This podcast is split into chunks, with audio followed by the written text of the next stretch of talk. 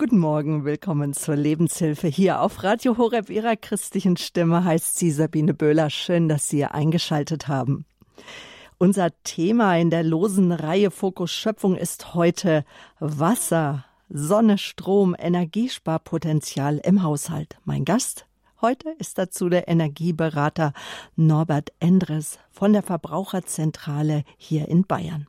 Ich freue mich auf das Gespräch über das wichtige Thema, wie wir, also jeder von uns, seine individuelle Weise findet, Energie im Haushalt zu sparen. Herr Endres, guten Morgen, schön, dass Sie da sind. Guten Morgen, schön, dass ich da sein darf. Und das hat, ähm, Sie waren schon mal bei uns, und zwar im Januar zu dem Thema Glühbirne, Kühlschrank und Go. Da ging es um Energiesparen im Alltag. Damit machen wir sozusagen jetzt weiter. Die hohen Strompreise und äh, Umweltschutz. Es gibt ja genug Gründe, einfach Energie, den Energieverbrauch im Alltag zu senken. Die warme Sommerzeit äh, hat äh, dabei ihre eigenen Herausforderungen und auch Chancen. Zwar muss nicht geheizt werden, dafür steigt in der normalen Familie der Wasserverbrauch und die Kühlschränke, die brauchen einfach sehr, sehr viel Strom. Herr Endres, Sie kennen als Energieberater für die Verbraucherzentrale die Schrauben, an denen im Haushalt gedreht werden kann, um den Energieverbrauch auch auf Dauer zu, sen zu senken. Und Sie beantworten jetzt in der Lebenshilfe erstmal meine Fragen.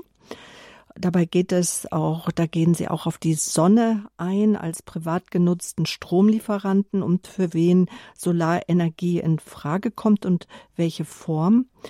Und Sie gehen auch nachher auf die Fragen der Hörer ein. Es soll heute auch um Wärmedämmung gehen, weil gerade im Sommer, jetzt haben wir die Möglichkeit, die Zeit zu nutzen und vielleicht einen Haufen Handwerker zu beauftragen oder uns überhaupt erstmal Gedanken darüber zu machen. Und dann soll heute noch ein Stichwort sein, das äh, geplante Heizkostengesetz mit dem äh, Gesetzentwurf von Wirtschaftsminister ähm, Habeck. Ja, und die Hörernummer, liebe Zuhörer, die sage ich Ihnen jetzt schon mal durch. Sie können anrufen, Ihre Fragen stellen. Das ist die 089 517 008 008. 089 517 008 008. Wir haben die Nummer schon für Sie freigeschaltet. Ingrid Seiringer ist in der Regie, nimmt Ihre ja, Anrufe entgegen. Mein Gast, Norbert Endres, er beschäftigt sich schon seit mehr als 30 Jahren mit dem Thema Klimawandel. Er ist staatlich geprüfter Umweltschutztechniker mit Schwerpunkt erneuerbare Energien. Vor 20 Jahren, vor mehr als 20 Jahren hat er, wie er selber sagt, eine damals außergewöhnliche und sehr umfangreiche Ausbildung gemacht, die es wohl so in dieser Form gar nicht mehr gibt. Er kennt sich wohl auch in Kraftwerktechnik aus. Seit 20 äh, Jahren ungefähr macht er Hausbesuche, sehr viele Hausbesuche als selbstständiger Energieberater und erlebt sozusagen dort seine Leidenschaft für Strom und Stromverbräuche und äh, ihm ist auch ganz schnell bewusst, wo die Schrauben anzusetzen ist. Also, Herr Endres, das Thema Energiesparen ist und wird wohl auch in Zukunft ein Dauerthema sein und bleiben. Den Verbrauch zu senken ist sozusagen eine Win-Win-Situation, einmal für das Klima, aber auch für den ganz eigenen Geldbeutel. Wofür verbrauche ich in meinem Haushalt oder wir in unseren Haushalten mehr Energie? Zum Heizen oder für den Strom? Ja, also im Einzelfall ist es natürlich unterschiedlich, aber im Schnitt ist der, ja, ist immer die Frage, wo zieht man hier äh, Bilanz? An der Hausmauer bilanziert, also endenergetisch betrachtet, verbraucht man äh, doch, was die reinen Kilowattstunden in der Abrechnung angeht, deutlich mehr Heizenergie als Strom. Was aber die Kosten angeht, weil eben Strom dreimal teurer ist, kommt im Schnitt häufig auf selbe raus, also 50-50.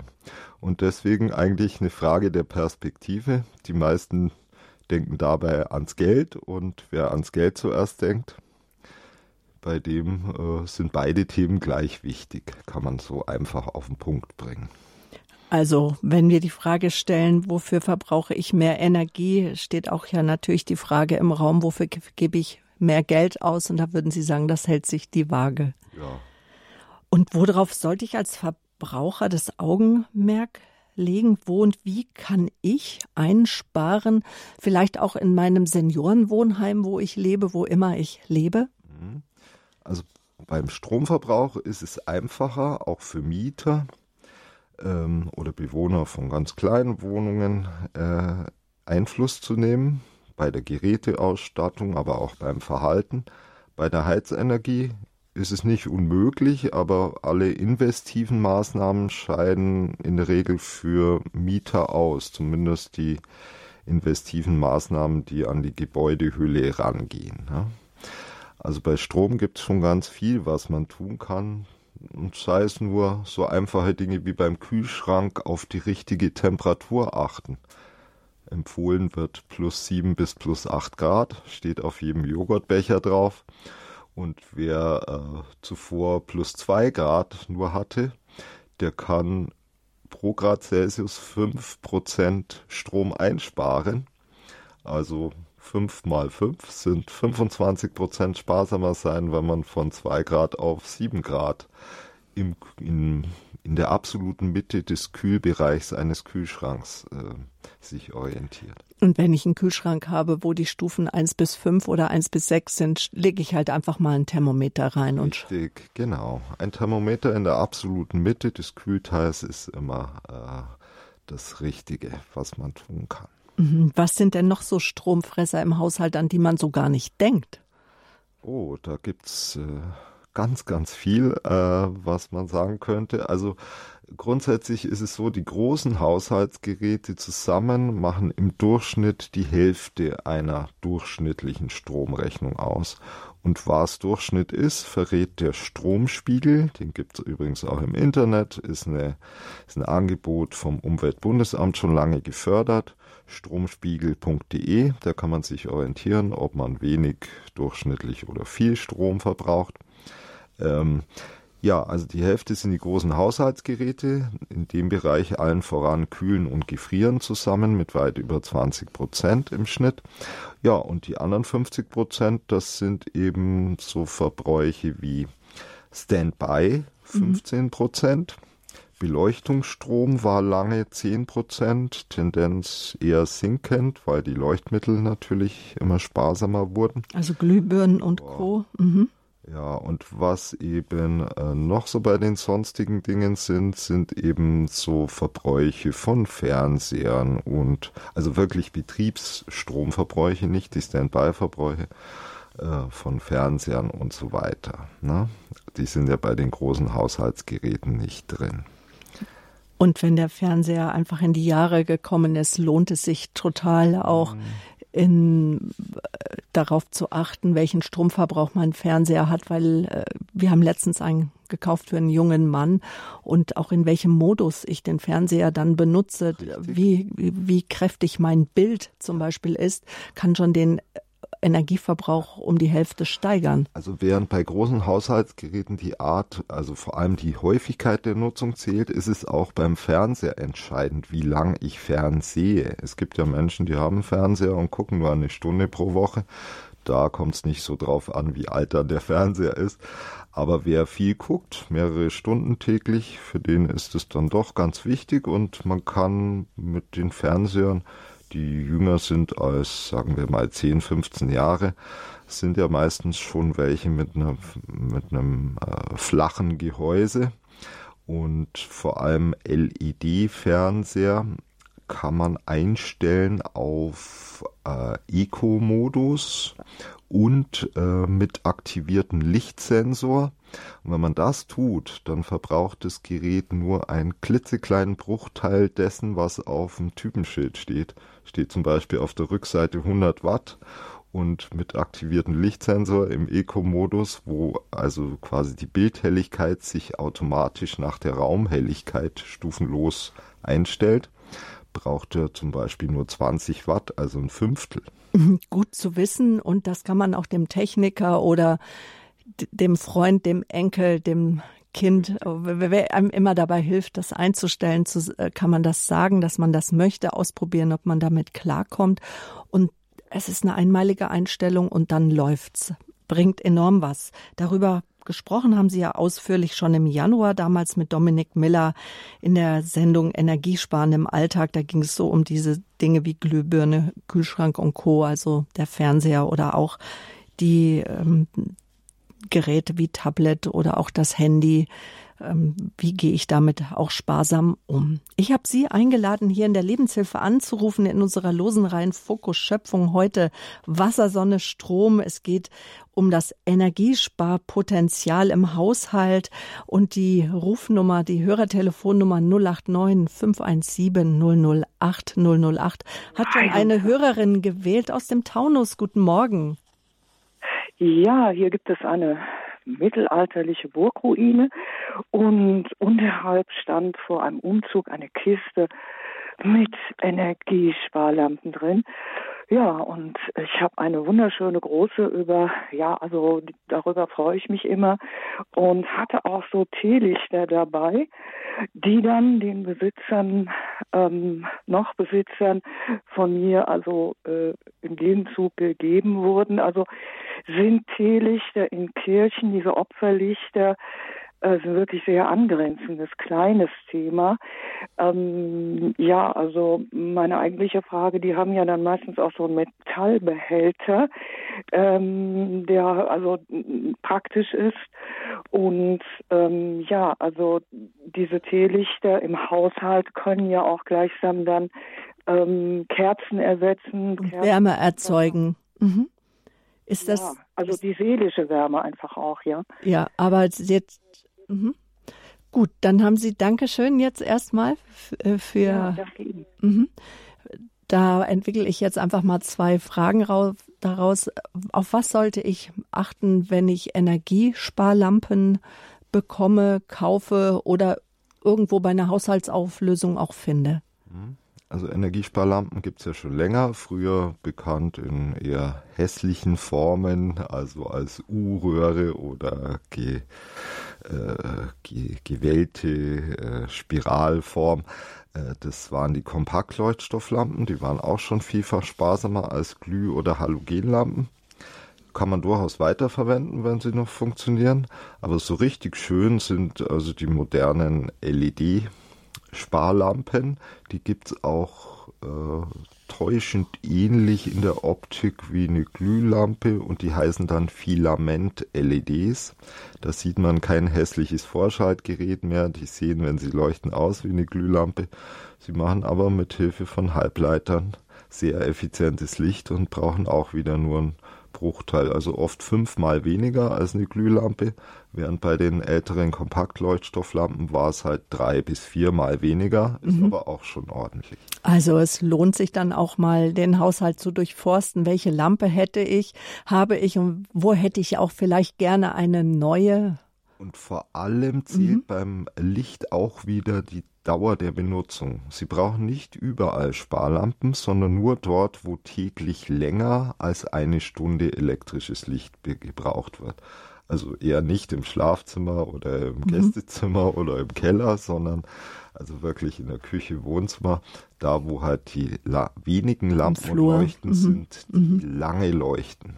Mhm. Weil die einfache Formel zur Errechnung des Verbrauchs ist elektrische Leistung multipliziert mit der Zeit Watt mhm. mal Stunden ergibt Wattstunden und abgerechnet werden Kilowattstunden. Mhm.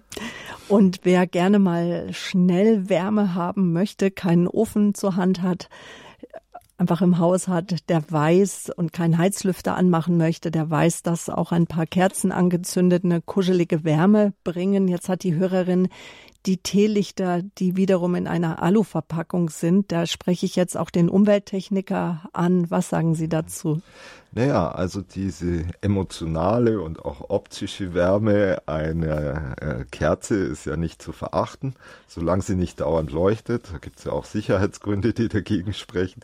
Äh, ist das alles gut? Nur äh, sind die Kosten, also wenn man es in Bezug bringt zur Beleuchtungsstärke, sind natürlich sehr, sehr hoch für Kerzenlicht. Ähm, aber zur richtigen Zeit, für ein paar Stunden in der Woche gerne. Mhm. Jetzt machen wir einen Themenschwenk in allermanns Munde. Äh, Herr Endres ist ja gerade das neue Heizungsgesetz von Wirtschaftsminister Robert Habeck, das ja noch vor der Sommerpause vom Bundestag verabschiedet werden soll. Ziel ist es, Deutschland soll bis 2045 klimaneutral werden. Nehmen Sie uns mit. Worum geht es in dem Gesetz konkret?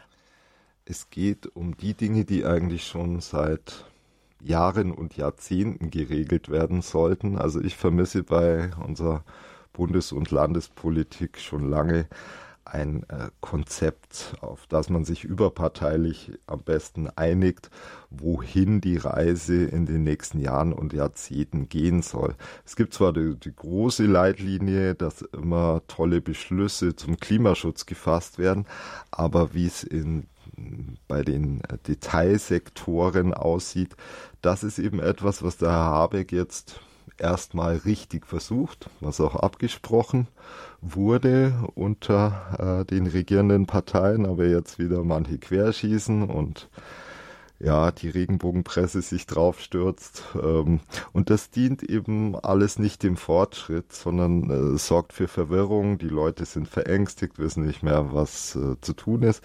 Naja, und solange das Gesetz ja nicht beschlossen ist, ist auch noch gar nicht so genau klar, was da kommt, aber der Ansatz, dass man äh, beziehungsweise der Vorschlag, der ja eigentlich ein guter ist aus technischer Sicht sowieso, dass man Richtung Wärmepumpe denken sollte, was ja nicht heißt, dass man alles andere verbietet, so steht es auch nicht im Gesetzentwurf, ähm, ist eben ein richtiger, weil es gibt aus technischer Sicht kein geeigneteres Heizgerät als eine Wärmepumpe, zumindest für zwei Drittel äh, des, der Heizperiode. Deswegen ja auch diese 65-Prozent-Regel, dass zu 65 Prozent erneuerbare Energien zum Heizen verwendet werden soll, zunehmend.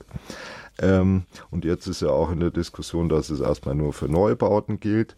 Aber jeder, mhm. der in einem Altbau sitzt und sich überlegt, wie heizt sich denn in Zukunft, für den sollte also jenseits aller politischen verwirrenden Diskussionen es doch eine Überlegung wert sein, ob nicht eine Wärmepumpe in Frage kommt. Denn es gibt kein anderes Gerät, was Strom einsetzt und Strom ist einmal der Schlüssel, um überhaupt ähm, klimagerecht zu werden, weil man eben Strom wenn man nur die Erneuerbaren ausbauen würde, endlich mal ganz massiv. Strom kann eben voll erneuerbar, erneuerbar erzeugt werden und eine Wärmepumpe kann mit einer Kilowattstunde Strom kann sie eben zwei bis vier Kilowattstunden Umweltwärme ins Haus pumpen sozusagen und dann hat man eben drei bis fünf Kilowattstunden Heizenergie, obwohl man nur eine Kilowattstunde Strom aufgewendet hat. Und an diese Kilowattstunde Strom komme ich mit einer Haus-Solar- oder Balkonsolaranlage und darüber werden wir natürlich gleich noch ganz ausführlich sprechen. Erneuerbare Energien, ach, das ist so das geflügelte Wort. Dazu zählt Bioenergie, Geothermie, Wasserkraft, ähm, Meeresenergie, natürlich, wir haben ja schon gesagt, äh, Sonnenenergie, aber auch die Windkraft, die vielen Windräder, die auch ja nicht immer äh, am richtigen Platz stehen, wenn man so durch äh, die Lande fährt. Und betrifft mich das Gesetz zum einen als Mieter und als Eigentümer? Also wie betrifft mich das Gesetz zum einen als Mieter und, und auch zum anderen als Eigentümer, Herr Endres? Ja, also als Mieter soll es einen nicht direkt äh, treffen oder betreffen, sondern indirekt über eine Modernisierungsumlage. Aber dafür ist eben genau der Gesetzgeber, also die Politik zuständig, dass es eben nicht ähm, alle und schon gar nicht die zuerst, die äh, wenig zur Entscheidung beitragen, äh, kostenintensiv trifft. Und das äh, wurde jetzt auch schon äh, diskutiert, wird nur von manchen äh, nicht erkannt oder gewürdigt, dass äh, zum Beispiel die Modernisierungsumlage nur zur Hälfte angewendet werden darf, also nicht die volle Umlage erhoben werden darf in Richtung Mieter. Aber wen es natürlich dann trifft, ist der Vermieter.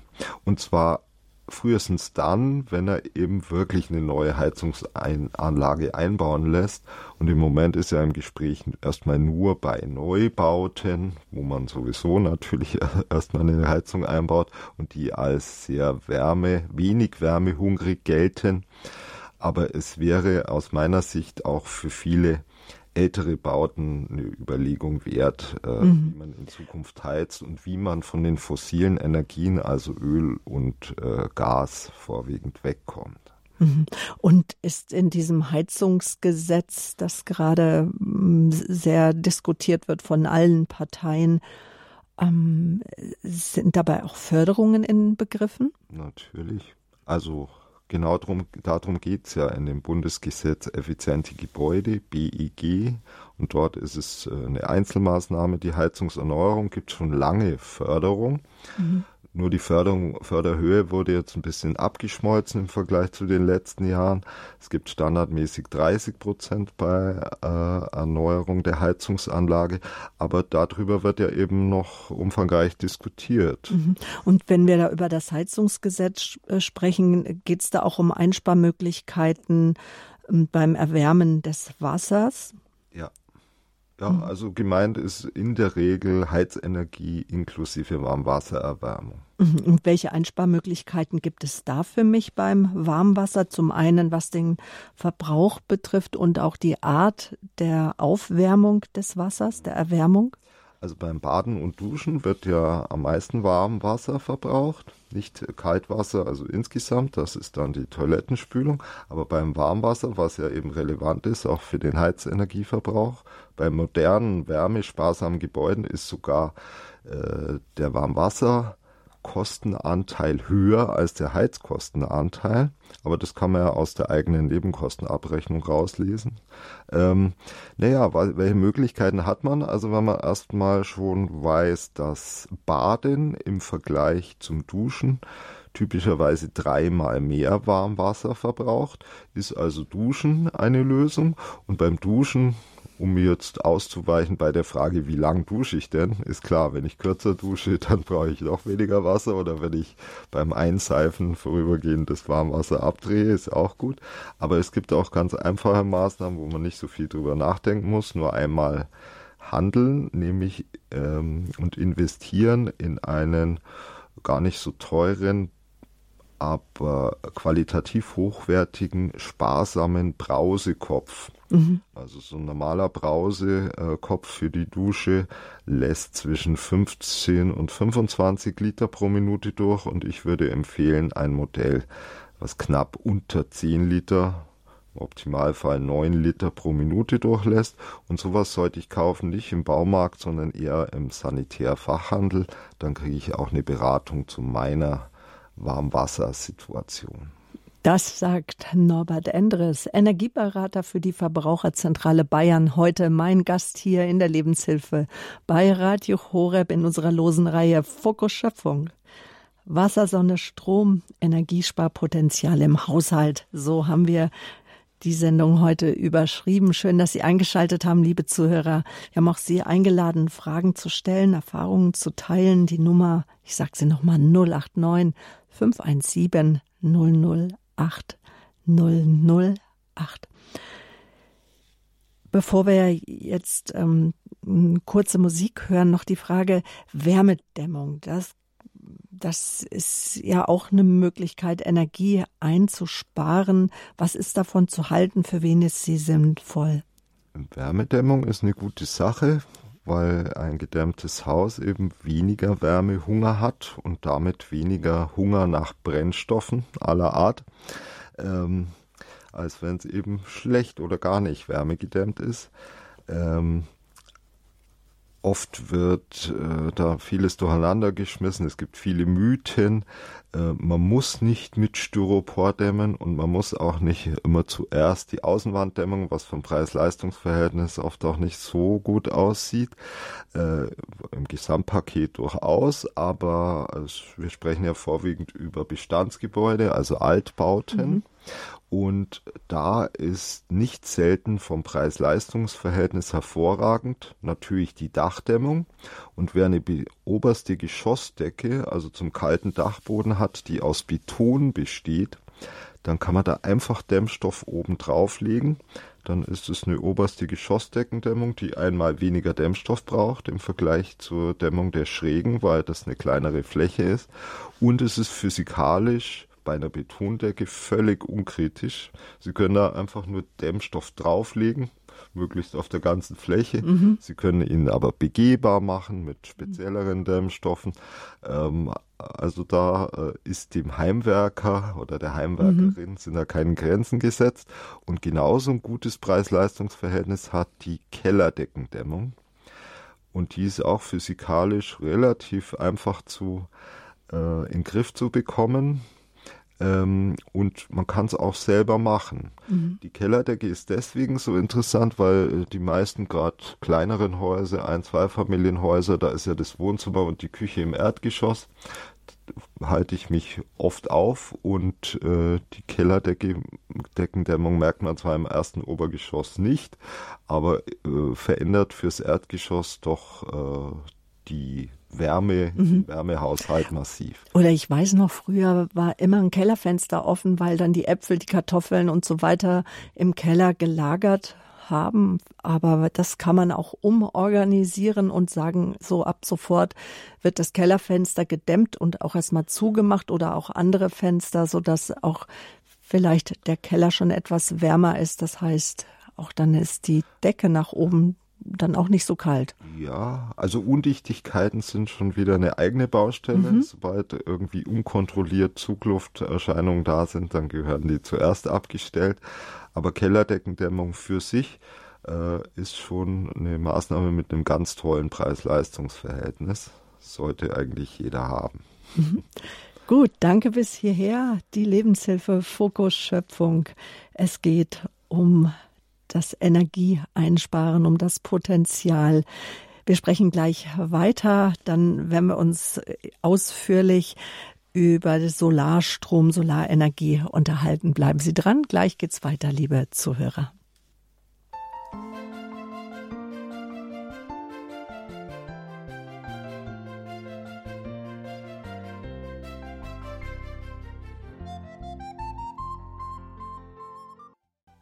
Hohe Strompreise und der Umweltschutz. Es gibt einfach genug Gründe, den Energieverbrauch im Alltag zu, de, zu senken. Jetzt in der Lebenshilfe gibt uns der Energieberater Norbert Endres hier aus München von der Verbraucherzentrale Bayern Tipps, wie wir konkret im Alltag Energie sparen können. Außerdem, und da sprechen wir jetzt gleich drüber, sprechen wir über die Möglichkeiten der Nutzung von Solarenergien gerade für private Haushalte. Und wir haben Sie eingeladen, anzurufen, Fragen zu stellen, Erfahrungen zu teilen unter der 089 517 008 008. Und wenn Sie aus dem Ausland anrufen, die deutsche Vorwahl 0049. Und gewählt hat unsere Hörertelefonnummer Theresia Damen-Dressmann aus Nordrhein-Westfalen. Ich grüße Sie ganz herzlich. Ja, schönen guten Morgen. Vielen Dank, dass ich dabei sein kann. Und zwar habe ich eine Frage äh, zu Solar. Mein Mann hat jemanden hier gehabt zur Beratung und dann hieß es bei der Konstellation, dass also nicht nur ein ganz klein bisschen auf einem kleinen Carport, sondern wir haben auch ein, noch eine andere äh, Möglichkeit, Solar hinzustellen, dann wäre das vier, fünf Jahre Gewerbe. Und das fanden weder mein Mann noch ich für ratsam und sinnvoll und haben gesagt, wieso, dann lassen wir das eben. Fand ich aber, waren aber eigentlich sehr traurig, weil mhm. mein Vater schon vor Jahrzehntesten mit Solar rum, rumträumte, wo das noch gar nicht zur Debatte stand. Und jetzt dachte ich, mein Gott, wenn der Staat dann wieder mit dem Finanzamt und man wird Gewerbe und Okay. Einkommensteuer und wie auch immer, das mhm. wollten wir nicht. Wir kennen da nicht viel von und möchten auch nicht auf einmal Gewerbe sein, obwohl man Privathaushalt ist.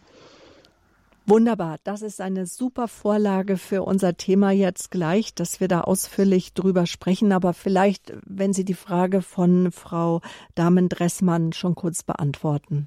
Ja, also wir wollten ja heute mehr über die kleinen Solarstromanlagen sprechen. Das hört, sie, hörte sich eindeutig nach einer sehr großen Anlage an und da kann es durchaus ab einer bestimmten Dimension äh, dann steuerlich eine umfassende Beratung notwendig werden. Aber es gab auch zu größeren Anlagen Vereinfachungen äh, eines Herrn Habeck, die da auch schon seit Monaten in Kraft sind. Äh, vielleicht hilft es ja einfach an eine etwas kleinere Dimension zu denken. Es ähm, geht äh, ja zu beachten, dass derjenige, der mir die Solaranlagen verkauft, immer ein Interesse hat, möglichst das ganze Dach äh, voll zu packen. Und das könnte, so hat sich, habe ich es ein bisschen rausgehört, in dem Fall vielleicht nicht die beste Idee sein. Vielleicht ist eine Nummer kleiner in der Dimension auch eine Lösung, um äh, vor zu vielen komplexen Fragen bewahrt zu werden. Mhm. Dann Grüße nach NRW und ein durch, gutes Durchkommen dann und dass Sie den das einfach nicht aufgeben, diesen Gedanken eine Sol Solaranlage zu installieren, weil das scheint wirklich die Zukunft zu sein. Gesehen habe ich das zum ersten Mal, Herr Endres, und da dachte ich, oh, das ist ja wirklich leicht, Solarstrom zu machen. Wir waren beim Campen und ein junges Pärchen holte dann immer mittags, wenn die Sonne schien, ihre Mini-Solaranlage raus, schloss sofort die Handys daran an und dann weiß man erst, wenn man äh, auch auf dem Campingplatz unterwegs ist oder mit einem Wohnmobil oder wie auch immer, wie wertvoll einfach Strom ist und wie einfach dann doch die Stromgewinnung sein kann. Und das auch dann für den Haushalt, für den täglichen, alltäglichen Gebrauch und nicht nur, wenn man vielleicht auf Reisen ist, aus den unterschiedlichsten Gründen. Gehen wir nun mit der Aufmerksamkeit nach Aulsbach. Da ist Ulrike Dürre, Dürring, Dürring. am Apparat. Ja, grüß, grüß Sie, Frau Döring. Mhm. Ja, ähm, ich habe schon lange zwei Dinge, die mich sehr wundern in der ganzen Energiespardiskussion. Mhm. Und zwar, dass ja für die Herstellung der ganzen Gerätschaften, also Solaranlagen und was weiß ich, ähm, ja ziemlich äh, unsere Erde ausgebeutet wird, die Menschen ausgebeutet werden, Umweltverschmutzung gemacht wird mhm. für diese seltenen Erden und das ja auch ein, finde ich, nicht zu vernachlässigender Faktor ist, um die Energiebilanz mal ein bisschen, ja, äh, also in der Energiebilanz äh, und Energieverbrauch und sowas mit reinzurechnen. An was denken Sie denn da ganz konkret also an, an, die? Ich denke an, an die Energiesparlampen und ich denke an die Solaranlagen, mhm. ähm, also die, die, die Bretter, da, da sind ja Stoffe drin, die müssen erstmal gewonnen werden. Äh, Stimmt das, Herr, Herr Endres? Was wird bei der Gewinnung äh, gerade von Energiesparlampen an seltenen Rohstoffen äh, gebraucht? Ja, es sind äh, elektronische Bauteile drin, aber seltene Erden ist da kein großes Thema, auch bei Solarmodulen nicht. Solarmodule bestehen aus äh, die Zellen aus Silizium, der Rest ist Glas und eine Kunststofffolie und ein Alurahmen. Natürlich äh, sind Rohstoffe drin, auch äh, in Energiesparlampen, aber äh, dieses spezielle Thema, wo dann doch äh, stärker vom Thema Elektromobilität äh, berührt wird und Elektroautos, äh, Thema seltene Erden ist da kein großes Ding. Ähm, aber klar, immer wenn man was Neues kauft, dann werden da äh, Rohstoffe eingesetzt. Rohstoffe, einmal steckt da graue Energie drin ähm, zur Gewinnung und äh, zur Weiterverarbeitung und äh, das ermöglicht aber gerade bei sparsamen Produkten einen effizienten Energieeinsatz, also ein weniger an Energieverbrauch. Und das steht in einem guten Verhältnis bei solarer Stromerzeugung oder auch bei Sparlampen oder sparsamen Haushaltsgeräten, so dass äh, es auf gar keinen Fall ein Gegenargument sein kann, denn irgendwas ist ja immer, ne? Also man kann die Dinge auch richtiger machen und das funktioniert eben, indem man erneuerbar Strom erzeugt und sparsamer äh, Energie verwendet.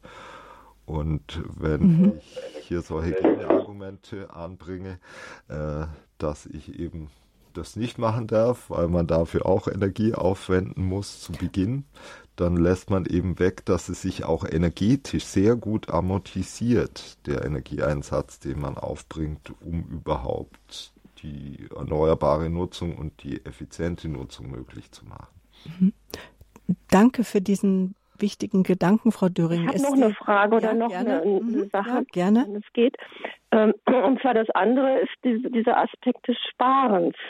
Ich denke, da gäbe es noch ganz, ganz, ganz, ganz viel Einsparungsmöglichkeiten. Ich denke da insbesondere an die Autos und den Energieverbrauch. Ähm, ähm, also mit diesem Tempolimit, warum das nicht möglich mhm. ist, Tempolimit einzuführen. Mhm. Das wundert mich also auch sehr. Wundert mich genauso. Ja, vielen Dank. Da stimmen wir überein, aber das ist eine politische Sache. Da halte ich mich mal besser raus als unabhängiger Energieberater. Aber klar, das ist Aufgabe der Politik, so weit zu kommen. Und vielleicht auch jetzt, wo Sie das ansprechen, auch von jedem Einzelnen von uns, weil ich kann auch auf der Autobahn auf der rechten Spur oder auf der mittleren konsequent mit 120, 130 mit dem Verkehrsfluss fahren und äh, da denke ich, ist auch jeder Einzelne gefordert, aber ich, ähm, das ist eine berechtigte Frage. Ja. Und auch die Frage, was die Herstellung von neuen Geräten, von diesen Solarpanels und auch Energiesparlampen, was das kostet, in welchem Verhältnis das steht. Dankeschön. Ja, die Windräder, die so viel ja. Alu brauchen und mhm. Ja. gar nicht lange halten und ja. also, aber Dankeschön. Da ist noch Ausbaupotenzial und dass auch junge Menschen einfach mit ihrem Erfindergeist mhm. Da einfach hinter, hinterher sind. Da, das hoffen wir so, die wir das aus der Ferne beobachten. Gut. Mhm. Dankeschön. Ja, ich danke auch. Auf Wiederhören. Mhm. Ja, das sind jetzt äh, interessante Fragen. Sicherlich gibt's darüber auch schon Studien, was wie effizient ist. Aber kommen wir jetzt zu unserem nächsten Kernthema, über das wir sprechen möchten, nämlich das Thema Solarstrom. Interessant ist ja nicht nur das für Eigentümer, sondern auch für, für Mieter oder auch, auch schon für Menschen ähm, im hohen Alter, wenn man es einfach wärmer haben möchte oder einfach mehr Strom braucht und Energie dann braucht. Warum lohnt es sich, in Solarenergie zu investieren aus, aus Ihrer Sicht, aus Sicht auch der Verbraucherzentrale, als dessen Fachmann Sie als Energieberater ja hier sind, Herr Endres? Ja, nicht zuletzt auch wegen den gestiegenen Energiepreisen, aber es war schon immer interessant. Nur äh, jetzt rein ökonomisch betrachtet war es äh, gerade was kleine Energieanlagen betrifft, äh, die sogenannten steckerfertigen Solargeräte, die bestehen ja aus zwei Standard-Solarmodulen.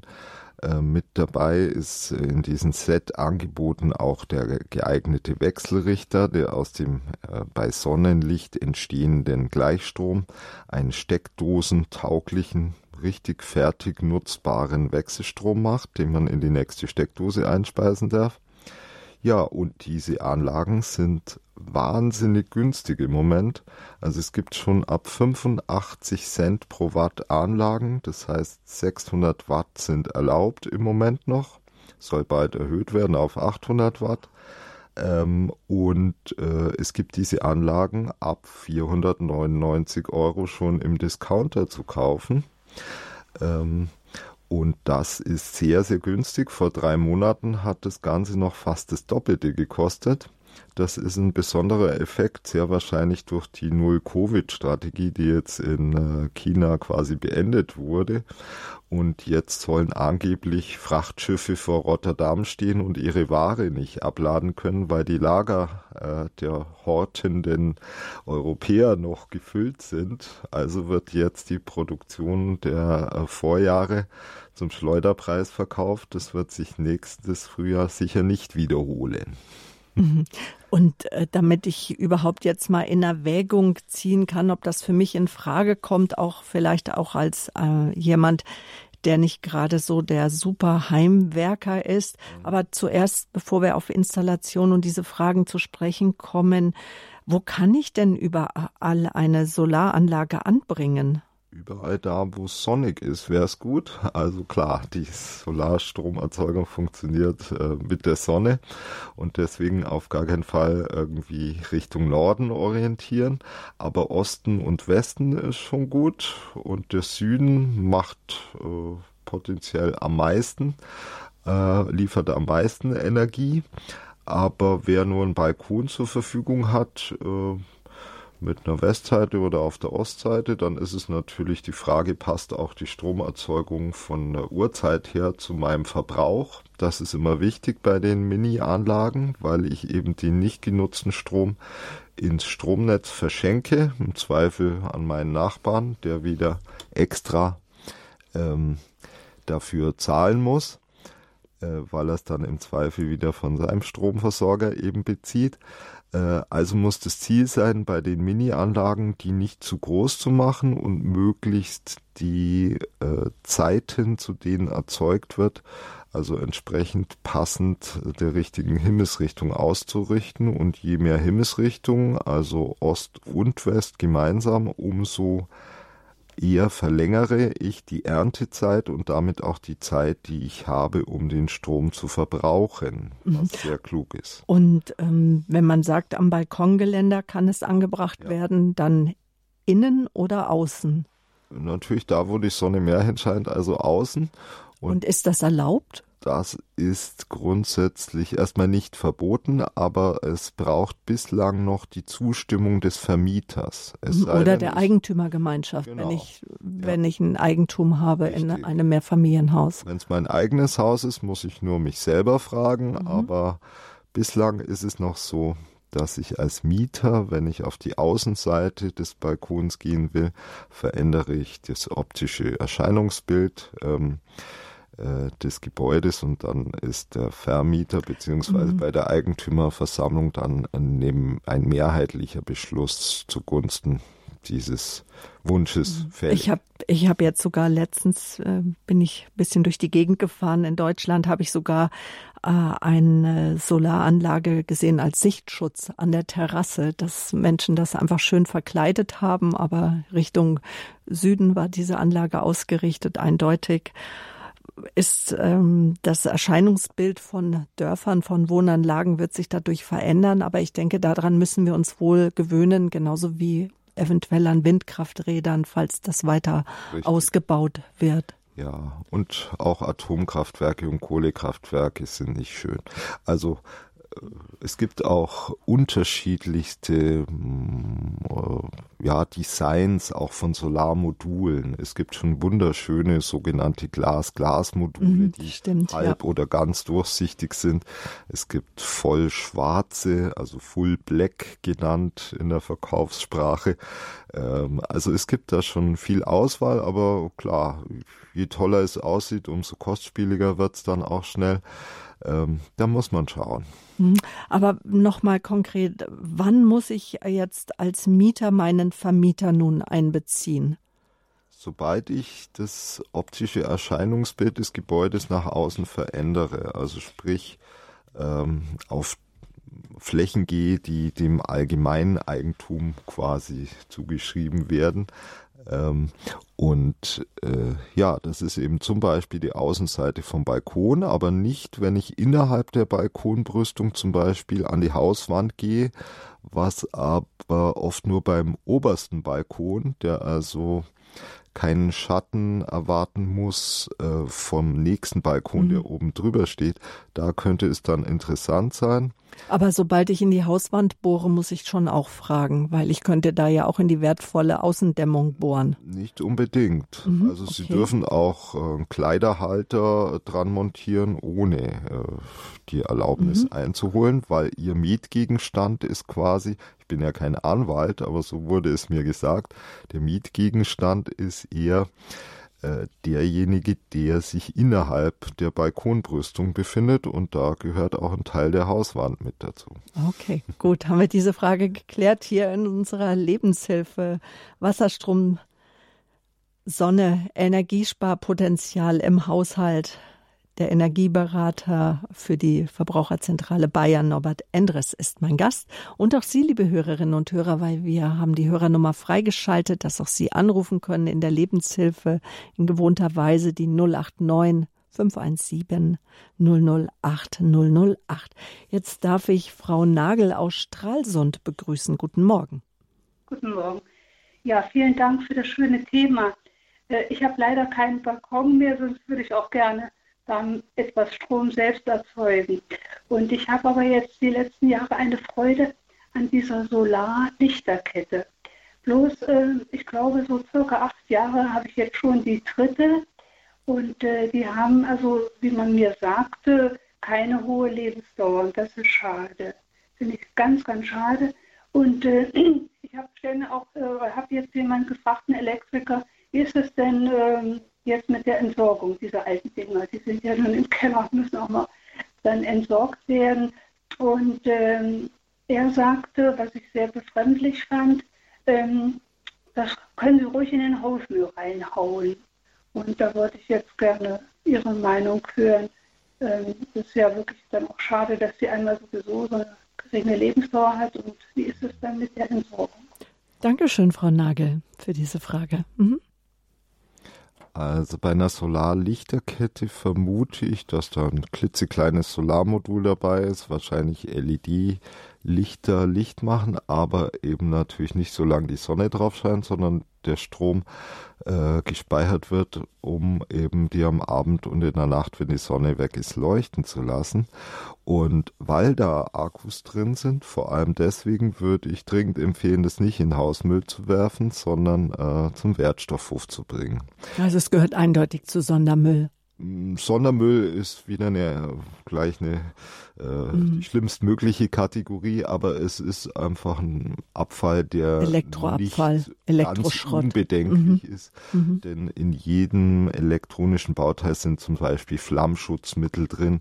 In Akkus, äh, also Stromspeichern klassischer Art, sind eben auch Stoffe, Chemikalien drin, die eben erstmal nicht viel anrichten, aber über Jahrzehnte in der Umwelt dann eben doch Stoffe freisetzen könnten und deswegen lieber zum äh, Wertstoffhof bringen. Mhm, gut, auch das ist eine wertvolle, wichtige Frage. Danke, Frau Nagel. Ja, dann machen wir weiter mit unserem Thema Solarenergie, für wen es in Frage kommt, wann und wie es sich lohnt. Was muss ich über Solarstrom wissen, dass ich mir auch wirklich die richtige Anlage zulege? Das haben wir ja eben auch schon ein bisschen aus der Frage herausgehört von der äh, Hörerin aus dem ähm, aus Nordrhein-Westfalen, wenn es dann eine zu große Solaranlage äh, wird, dann ist es schon, wird es schon wieder kompliziert. Also was sollte ich grundsätzlich wissen? Mhm. Da gäbe es einiges zu sagen. Und genau in Nordrhein-Westfalen haben wir eine Länderverbraucherzentrale, die ganz viele Antworten dazu liefert. Da kann ich nur verweisen auf den Internetlink, der auf der Horeb-Seite auch wiedergegeben wird, von der Verbraucherzentrale Nordrhein-Westfalen zum Thema Stecker Solar. Da steht ganz, ganz viel.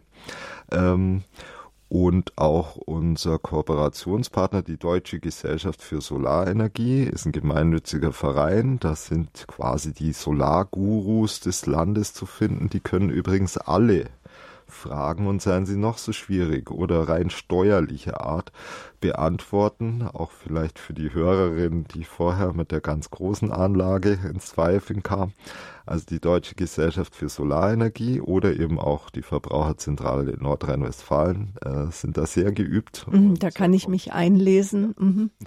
Ähm, aber vielleicht sollte ich noch was dazu sagen, woran man denken sollte. Also einmal die Größendimension habe ich schon gesagt. Also äh, gestattet sind derzeit noch 600 äh, Watt Einspeiseleistung des Wechselrichters und das ist typischerweise die Dimension, die eben zwei normal große Solarmodule bieten. Vielleicht kurz zur Größe. So ein typisches Solarmodul hat Abmessungen von 1,70 Meter mal 1 Meter als Modul beziehungsweise Glasfläche. Hinter dem Glas sind dann ähm, die Solarzellen, also aus Silizium, aufgeklebt.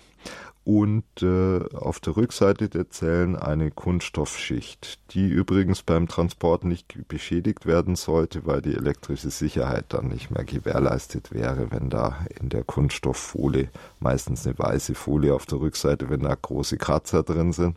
Aber ansonsten sind solche Module sehr robust und gehören halt einfach äh, möglichst in die Sonne, damit sie Strom produzieren. Mhm. Und ja. wie, wie ist das dann mit der Installation? Ist es kompliziert? Mm, das kommt immer auf die jeweiligen Gegebenheiten an, aber es gibt schon vorgefertigte Montagematerialien. Allerdings sind die oft nicht in dem Preis inklusive, den ich vorher nannte. Ne? Also 500 Euro für zwei Module und allem, was wichtig ist, damit der Strom rauskommt. Da ist oft kein Montagematerial dabei. Das kostet eben je nach Installationsart extra. Ähm, aber, aber, mir geht es jetzt eher darum, ja. wie kommt dann der Strom, der Solarstrom in die Steckdose? Über, wie mache ich das elektronisch? Über elektrisch? einen Wechselrichter, der eben durchaus bei den Sets, äh, die man äh, so kaufen kann, mit dabei ist. Und in Deutschland dürfen nur Wechselrichter verkauft werden, die äh, kompatibel sind zum deutschen und damit europäischen Stromnetz, die die Regeln des Netzes einhalten und damit schon sicher sind. Also der Wechselrichter, kann man sich vorstellen, ist so groß wie der Deckel von einer normalen Schuhschachtel, nur eben aus Metall, wiegt ein paar wenige Kilo, wird übrigens auf der Rückseite eines Strom, äh, Solarstrommoduls befestigt, mhm. also ist von außen her gar nicht sichtbar und aus dem Wechselrichter gehen, also es gehen nicht nur die zwei Kabel eines Moduls zum Beispiel rein, Plus und Minus, sondern eben auch das Kabel, was dann weitergeht zur nächsten Steckdose. Ach, ich mache das einfach in die Steckdose ja. und da ziehe ich nicht Strom, sondern gebe Strom rein in die Steckdose. Der Wechselrichter managt mhm. alles. Er mhm. managt einmal, wie viel Strom kommt gerade aus dem Modul, also was macht die Sonne, ist vielleicht Schatten da.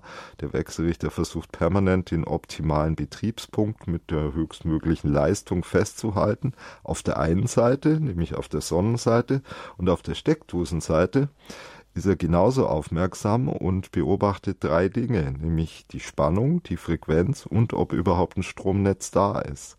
Und wenn eins der drei Dinge fehlt, weil sie zum Beispiel den Stecker aus der Steckdose ziehen, über den eingespeist wird, dann hat der Wechselrichter, der in Deutschland zulässig ist, und, und das müssen sich alle Verkäufer in Deutschland halten, genau zwei Hundertstel Sekunden Zeit, um jegliche Stromproduktion sofort und vollständig abzuschalten.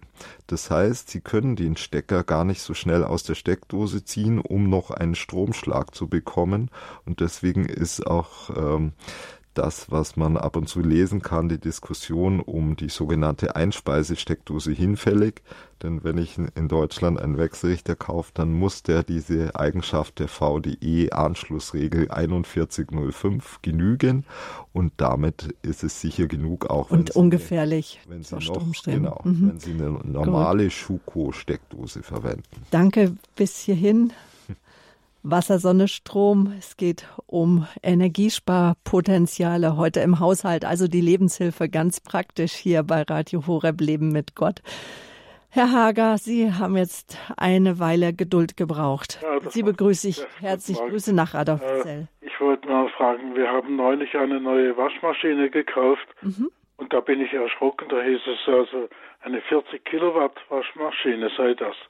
Äh, was bedeutet das? das äh, bedeutet das tatsächlich, dass sie 40 Kilowatt in der Stunde braucht? Oder wie ist das zu verstehen? 40 Kilowatt, das hört sich nach sehr, sehr viel an. Oft ja. haben Stromhausanschlüsse eine deutlich äh, geringere äh, äh, Leistung, aber 40 Kilowatt, das stimmt irgendwas nicht. Also 40 Kilowatt, das ist nicht mal die Dimension einer Waschmaschine in der Wäscherei. Ich kann mir das nämlich auch nicht vorstellen. Ja, gut, ich so, glaube, äh, mhm. ich glaube, wichtig ist, glaube ich, äh, tatsächlich sich das Etikett anzuschauen mit den bunten Streifen.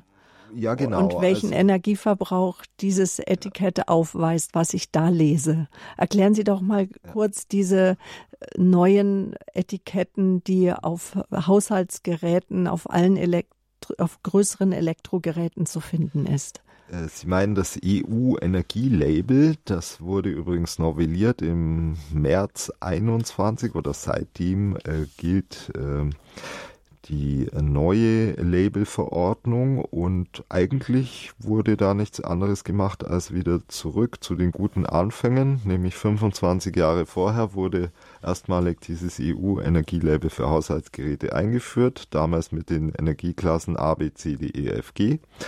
Und zwischenzeitlich wurde durch faule politische Kompromisse aber wurden mehrere A-Klassen dazu erfunden mit einem, zwei oder drei Pluszeichen nach dem A, die wurden seit 2021 wieder komplett gestrichen.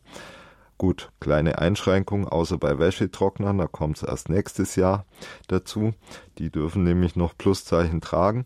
Aber letztlich hieß es, äh, dass es gerade Kühl- und Gefriergeräte gab es ähm, dann also vor drei Jahren nur noch in einer der äh, Plusklassen, also A mit einem, zwei oder drei Pluszeichen. Und so war die Differenzierung nicht mehr so gut möglich.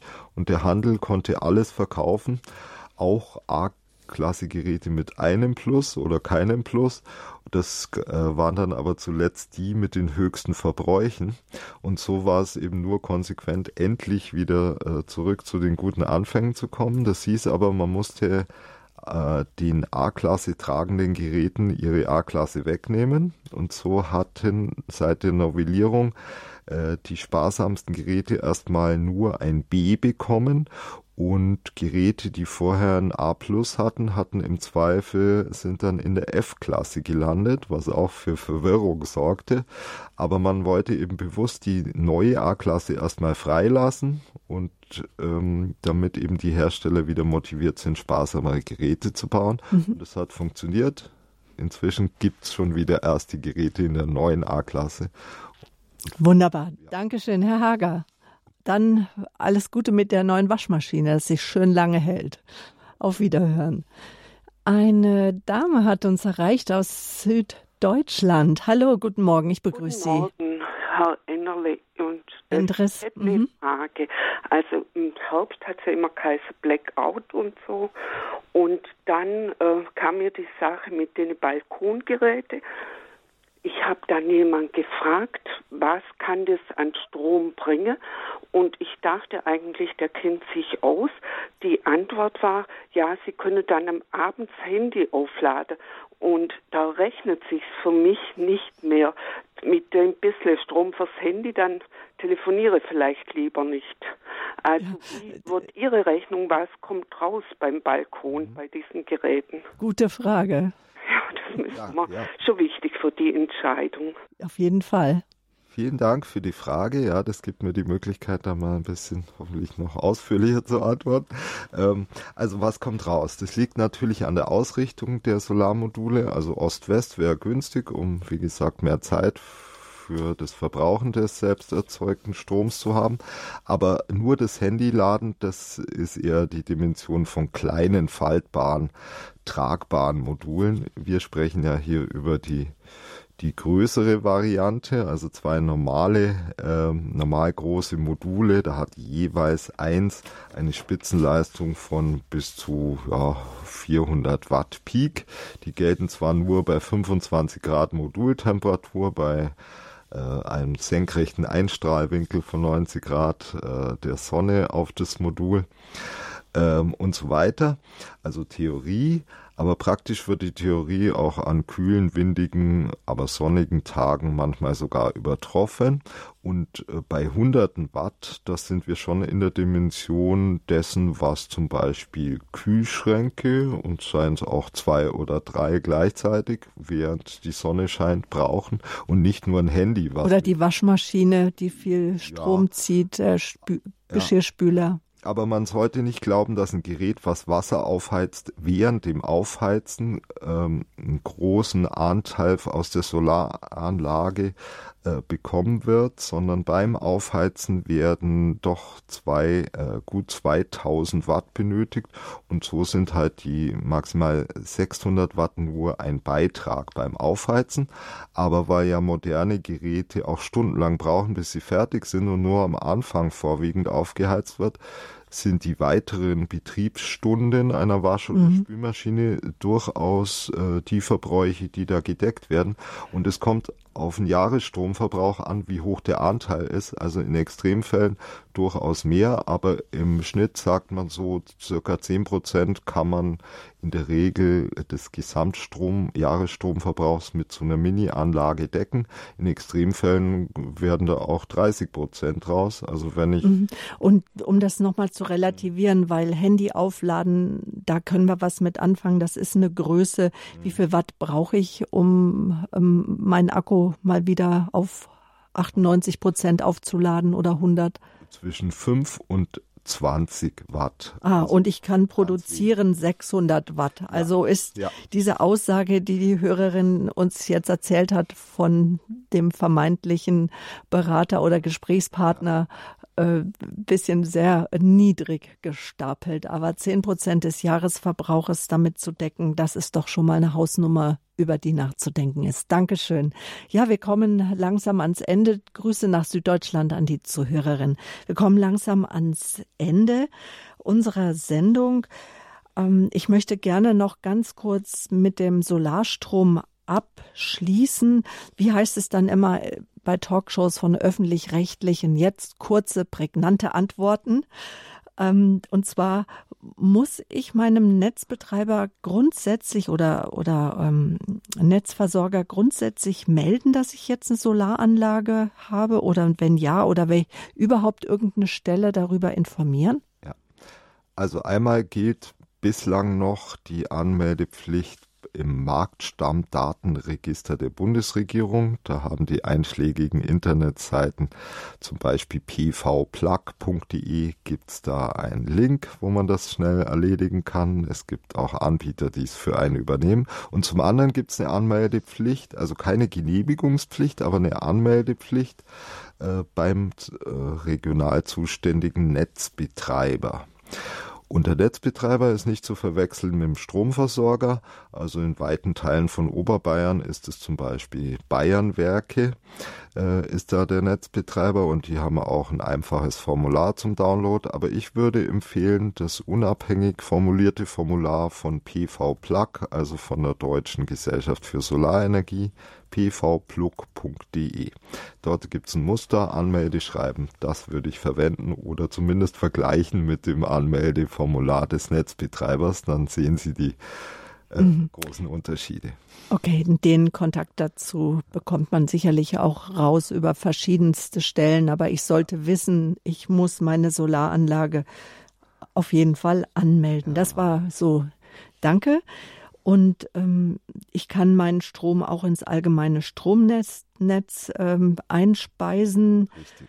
Und, ähm, und jetzt nochmal so die große Frage, wer hilft mir denn nun bei der Planung und Umsetzung, wenn es konkret werden soll, ich aber jetzt nicht der Fachmann für Solaranlagen ja, bin? Das sind ja die wenigsten. Dafür gibt es ja eben die Verbraucherzentrale Energieberatung. Oder es gibt ja auch ähm, Bürgerenergiegenossenschaften, zum Beispiel hier im Raum Starnberg oder im Landkreis Starnberg, die Bürgerenergiewendegenossenschaft 5 Seenland hat sogar ein Montageangebot zum Festpreis. Und vielleicht gibt es das in Ihrem Gebiet im Norden genau. Deutschlands bei Flensburg oben auch oder wo immer Sie uns hören. Mhm. Oder Vereine, Interessengenossenschaften, äh, Interessenverbände äh, äh, und ähm, was wollte ich sagen, Vereine und Nachbarschaftshilfen. In München gibt es eine Nachbarschaftshilfe mit dem schönen Namen Solar 2030. Die werden natürlich überrannt, aber die machen ehrenamtlich Hilfe bei nicht nur Nachbarn, was mhm. Planung Also da einfach auch mal un umhören, was ja. da in meinem Dorf, in meiner Stadt, in meiner Umgebung, wer mir da einfach helfen kann. Gut, Dankeschön. Das war die Lebenshilfe Fokus Schöpfung. Norbert Endres, er war mein Gast. Sein Anliegen ist es, also er hat schon unzählig viele äh, Haushalte besucht, sein Steckenpferd Strom, Stromverbrauch, er ist Energieberater für die Verbraucherzentrale in Bayern. Danke, dass Sie sich auf den Weg hierher zu uns ins Studio gemacht haben, Herr Endres. Vielen Dank. Ich danke Ihnen und den Zuhörern. Ja, und denen danke ich auch ganz sehr, denn auch Sie, liebe Hörerinnen und Hörer, wir werden nicht müde, das immer wieder zu erwähnen. Sie machen Sendungen wie diese möglich, indem Sie nämlich die Technik und auch die Arbeitszeit, äh, die das kostet, mitfinanzieren. Danke für Ihre Spenden, für Ihre treue Unterstützung, denn wir, Radio Horeb, Ihr christliches Radio in Deutschland, wir finanzieren uns ausschließlich durch die Spenden unserer Zuhörer. Danke für alle Wohlwollen, danke für Ihr Gebet und danke ja für die Hörerfamiliengemeinschaft. Haben Sie jetzt Fragen zu dem Thema? Wir haben einiges für Sie bereitgestellt in unserem Infoprogramm, in unserem Infofeld auf www.horeb.org backslash Programm. Zur jeweiligen Sendung finden Sie immer die Infos. Das war jetzt die Lebenshilfe vom 5. Juni 2023. Wiederholt wird diese Sendung heute Abend im Nachtprogramm um 23 Uhr. Aber natürlich können Sie sie auch in unserer Mediathek nachhören. www www.horeb.org backslash Mediathek oder die Radio Horeb App möchte ich Ihnen ans Herz legen für Ihr Smartphone. Ganz einfach auch zu bedienen und zu handhaben. Auch morgen um äh, am Dienstag, 6. Juni, das ist der Sehbehindertentag. Äh, gibt es eine Lebenshilfe genau zu dem Thema. Da haben wir nämlich die Seelsorgerin für blinde und sehbehinderte Menschen der Diözese München-Freising eingeladen. Dann wird mein Studiogast Monika Haus-Manningers Förster sein. Unser Thema morgen blind für Sehbehinderte. Plädoyer für eine Gesellschaft, die hinschaut. Denn äh, der Spaziergang in dem Dorf oder in der Stadt sind für Menschen mit Sehbehinderungen manchmal ein ermüdender Hindernislauf, oftmals abgestellte E-Roller, das ist wirklich unser Stadtbild, ist davon übersät, Werbetafeln oder Stühle eines Cafés, die eben einfach unerwartete Barrieren darstellen für einen Weg, der eigentlich blind oder schlecht, sehr schlecht sehend gefunden werden muss. Und am Sehbehindertentag sprechen wir in der Lebenshilfe mit Monika Hausmanninger, ähm, was, was so die Tücken sind und was auch jeder von uns Sehenden vielleicht beitragen kann, damit Menschen mit einer Sehbehinderung, erblindete Menschen einfach besser durch den Alltag kommen, außerhalb halb ihres gewohnten Umfeldes. Also auch morgen erwartet Sie um 10 Uhr wieder ein spannendes Thema hier in der Lebenshilfe auf Radio Horeb. Davon verabschiedet sich Ihre Sabine Böhler. Behüt Sie Gott.